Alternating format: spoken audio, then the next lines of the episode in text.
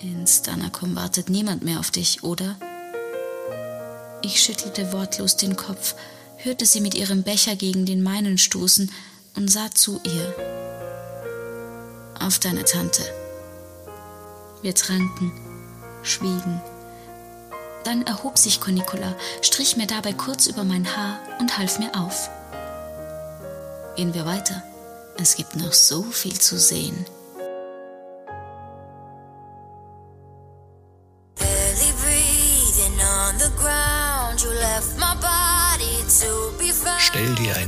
Vor, in der die Gesetze deiner Vorfahren nicht mehr gelten, in denen es keine Grenzen mehr gibt, keine Regeln. Eine Welt, in der Schriftrollen zu Zunder werden, Städte zu Steinbrüchen und Bürgerinnen und Bürger zu Flüchtlingen. Eine Welt, in der das Recht der Stärke zählt und in einer Zeit, in der die Legenden großer Helden entstehen.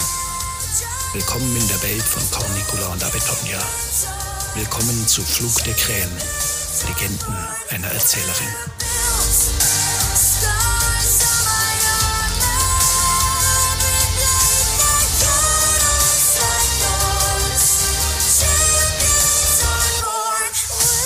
Castel Batavis, Anno Domini 468, am Tag vor den None des Septembers.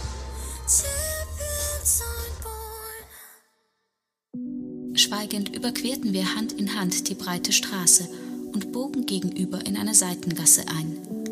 Langsam begann ich das Treiben rundum wieder wahrzunehmen. Ich blickte an den mehrgeschossigen Häusern hoch, die jetzt eng das Sträßchen säumten.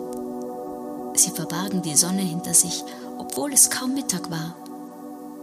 Ich sah in die offenen Haustore, hinter denen mal Werkstätten, mal hell gekieste Atrien und mal wuchernde Grasflächen zu sehen waren, auf denen hier zwei Esel, dort einige Gänse grasten. Je schmaler die Gassen wurden, desto weniger Menschen waren in ihnen unterwegs. Nur ab und an kamen uns ein paar Eilige entgegen. Wir bogen erneut ab. Und abermals. Die nächste Straße war wieder etwas breiter, lehmig jedoch und von Rinnen durchzogen, die Fuhrwegen an regnerischen Tagen tief in den Boden gepflügt hatten.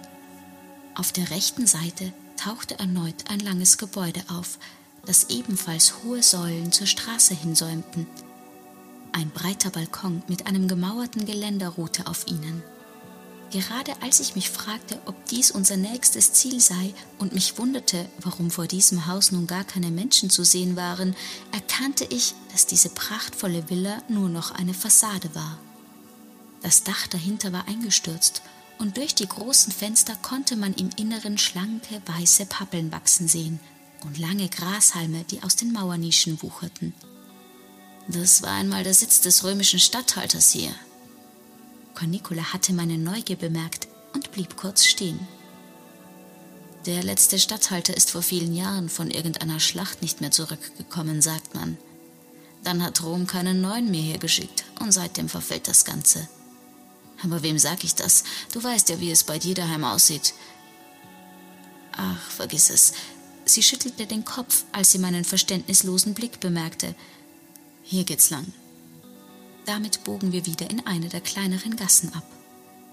Ich rätselte, wo sie mich wohl hinführen würde, und ich bewunderte sie dafür, dass sie sich in diesem Irrgarten aus Gebäuden so gut auskannte. Nach einiger Zeit aber bemerkte ich, dass ihr Blick immer öfter an den Hauswänden hängen blieb. Sie schien sie eingehend zu studieren. Erst jetzt fielen mir die Schriftzeichen auf, meist krakelig, mit Kohle oder einer rötlichen Substanz auf den Stein gekritzelt und schon verwaschen. Manchmal aber auch hineingemeißelt und wie für die Ewigkeit in das Mauerwerk geritzt. Du kannst lesen? Ich hätte nicht gedacht, dass eine. Ja, kann ich. Knapp schnitt sie mir das Wort ab. Ich verstummte erschrocken. Still beobachtete ich, wie ihr Blick über die Zeichen glitt, deren Sinn mir gänzlich verborgen war. Plötzlich hellten sich ihre Gesichtszüge wieder auf. Sie deutete auf eine Stelle an der Wand. Hm, wusste ich's doch. Jetzt sind wir gleich da. Hier lang. Schon eilte sie wieder voraus, und ich folgte ihr, abermals völlig verwirrt. In dem Hausgang roch es modrig und auf dem lehmigen Boden sammelten sich einige schlammige Pfützen. Wir durchquerten ein kleines Atrium, an dessen einer Seite sich ein paar Weinreben vergeblich nach Sonnenlicht reckten. Dann traten wir in einen langen Korridor. Vor uns führte eine steile Stiege in die oberen Stockwerke. Hallo, Kundschaft, rief Cornicola laut und sprang die ersten Stufen hinauf, ohne eine Antwort abzuwarten. Vorsichtig schlich ich ihr nach. Ein Geruch stieg mir in die Nase, den ich zu kennen glaubte, aber ich wusste nicht recht woher. Erst als ich das Ende der Treppe erreicht hatte, fiel es mir wieder ein. Es war der erdig scharfe Geruch, der stets aus der Hütte der Tuchmacher gedrungen war, wenn sie ihre Ware gefärbt hatten. Dies hier war jedoch keine kleine Tuchmacherei. Willkommen im Paradies. Cornicula empfing mich mit einer weit ausladenden Bewegung. Vor uns öffnete sich ein Saal, der das gesamte Obergeschoss des Hauses umfasste. Hohe Fenster an allen Seiten ließen hell die Sonne herein. Auf endlos langen Reihen von niedrigen Tischen aus fast weißem Holz waren mehr Tuchwaren aller Arten und Farben ausgebreitet, als ich sie je zuvor auf allen Märkten meines Lebens gesehen hatte. Ein Meer bunter Stoffe, so überquellend, dass ich gar nicht wusste, wohin ich zuerst schauen sollte. Cornicolas Augen leuchteten, ihre Stimme überschlug sich fast, als sie begann, mir die Auswahl anzupreisen. Tuniken aus Wolle, aus Seide, aus Leinen, Kopftücher und Bettwäsche, Stohlen, Unterwäsche, Mäntel, auch Socken oder Badetücher, was immer man aus Stoff fertigen kann, hier findest du alles. Und in jeder Farbe, die sich der Mensch nur erdenken kann. Meister Probus Vestitor? Vom gegenüberliegenden Ende des Raumes kam uns ein älterer Mann entgegen. Er hatte halblanges, silbergraues Haar und obwohl sein faltenzerfurchtes Gesicht für ein hohes Alter sprach, ging er sehr aufrecht und mit kraftvollen Schritten. Du bist also Cornicola. Mit etwas Abstand blieb er stehen und musterte uns nicht unfreundlich, aber mit wachsamem Blick. Als der junge Hauptmann dich beschrieben hat, war es mir gleich so vorgekommen, als müsste ich dich irgendwoher kennen. Junger Hauptmann? Fragend sah ich Cornicula von der Seite an. Herr Lucius, ich habe ihn heute Morgen hierher geschickt, um uns anzukündigen. Du hast ihn geschickt? Sie nickte kurz, ohne eine Erklärung, und wandte sich wieder dem Tuchmacher zu. Wir kennen uns von verschiedenen Märkten. Ja, ich weiß. Du bist die Erzählerin mit den Heldenlegenden. Ich hab dir das ein oder andere Mal schon gelauscht. Und ich habe das eine oder andere Mal deine Auswahl bewundert. Ich hätte nicht gedacht, dich mal als zahlende Kundin begrüßen zu dürfen. Für einen Moment sahen sie sich direkt in die Augen. Dann nickte Cornicula. Ich auch nicht, ehrlich gesagt. Und doch sind wir hier. Das meiste habe ich dem Hauptmann und seinen Männern schon mitgegeben. Eine hübsche Liste war das. Welche Liste? Was mitgegeben? Ich versuchte mich wieder in das Gespräch einzuschalten und zu erfahren, um was es hier eigentlich ging. Oh ja, sehr schön. Cornicola lachte mich an, ohne auf meine Fragen einzugehen. Jetzt muss meine Freundin hier noch komplett eingekleidet werden. Und ein paar neue Sachen brauche ich selbst auch noch. Ja, ich hab schon gehört. Er trat etwas zur Seite und deutete in den Saal. Bitte bedient euch. Womit sollen wir anfangen? Vielleicht erstmal eine ordentliche Tunika. Ich würde sagen, etwas aus Wolle. Es kommt schließlich der Winter. Damit drehte er sich um und schritt zielstrebig zu einem der Tische mitten im Raum. Verdutzt sah ich ihm nach, dann wieder fragend zu Cornicola. Die verdrehte die Augen. Worauf wartest du? Eh schon. Du willst doch nicht ewig in dem geborgten Bubenrock rumlaufen, oder? Damit wandte sie sich ab ging ihrerseits zu der nächststehenden Auslage und begann in den Stoffen zu wühlen, ohne mich weiter zu beachten. Wir verbrachten beinahe den ganzen Nachmittag dort. In meinem Leben hatte ich bis dahin nicht annähernd so viele Kleidungsstücke in Händen gehabt, geschweige denn je besessen, wie ich an diesem Tag anprobiert hatte. Als wir längst alles ausgewählt hatten, das wir tatsächlich tragen würden, führten wir einander noch immer neue Gewänder vor, posierten mal mit einem schwarzen Kapuzenmantel, dann wieder mit einer Stola aus Eichhörnchenfell oder mit Stücken, für die ich nicht einmal Namen wusste. Als die Sonne bereits rot gefärbt lange Schatten durch die großen Fenster warf, merkte der überaus geduldige Meister Probus schließlich an, er müsse nun noch zu einer Anprobe in die obere Stadt. Freundlich, aber bestimmt entließ er uns aus seinen Räumlichkeiten. Kichernd wie kleine Mädchen liefen wir durch die Straßen, bis wir an die Stadtmauer gelangten. Gleich neben dem hohen Wachturm führte eine schmale Treppe steil hinauf zu dem Wehrgang entlang der Mauer. Geschwind wie eine Katze kletterte Cornicola die Stufen hinauf, und ohne lange zu überlegen, folgte ich ihr. Oben angekommen, lehnten wir uns auf die steinerne Brüstung und blickten hinaus über die Felder zu unseren Füßen. Zart weißer Dunst zog sich bis an den Horizont, schickte sich dort an, die untergehende Sonne samt weich in Empfang zu nehmen. Einige Zeit schwiegen wir und ließen die Blicke ziellos über die Ebene wandern.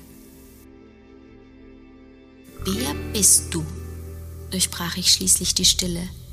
Du schickst einen Hauptmann zum Tuchmacher, du verhandelst im Geheimen mit einem Bischof oder was immer Herr Severin ist, du kaufst für uns unzählige Kleider und musst nichts dafür bezahlen. Du kannst lesen und du trägst ein kleines Vermögen im Münzbeutel mit dir herum.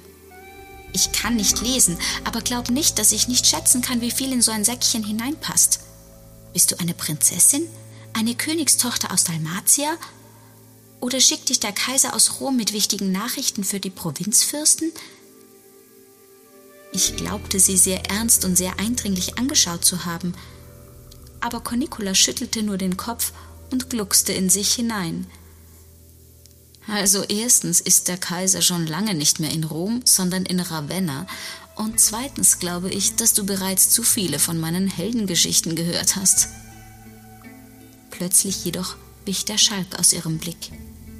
Sie drehte sich um, lehnte sich mit dem Rücken gegen die Zinnen und schaute einen Moment wortlos über die vielen Dächer der Stadt.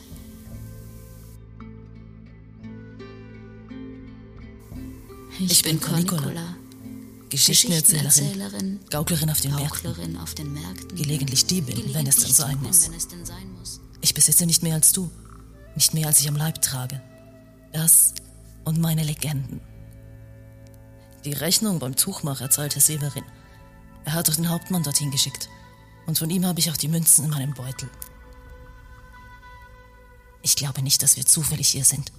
An Zufälle glaube ich ohnehin nicht. Severin will etwas von mir. Er hat einen Auftrag für mich. Und ich wäre dumm und blind, die Vorsehung darin nicht zu erkennen. Ich bin die Tochter des Regenius, eines Helden im ganzen Land und auf beiden Seiten der Danubia bekannt ist.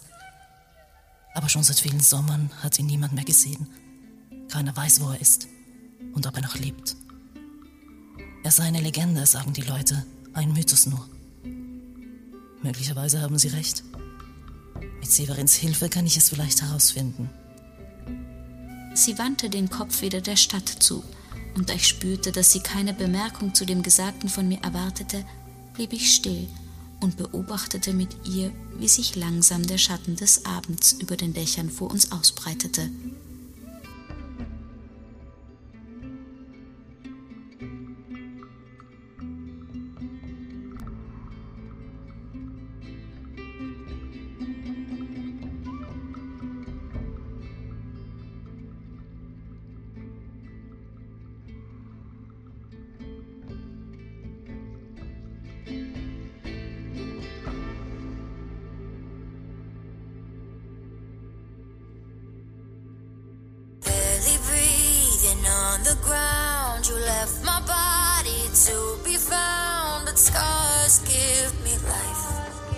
You should have killed me twice. I've been to hell and back, pick myself up from the ashes, made me who I am. Champions aren't born, we're built. Flug der Krähen, Legenden einer Erzählerin. der Histofiction-Podcast mit Ingeborg Mamala als Cornicula und Alexandra Kloiber-Karner als Avitonja. Buchregie und Produktion Daniel Karanzon.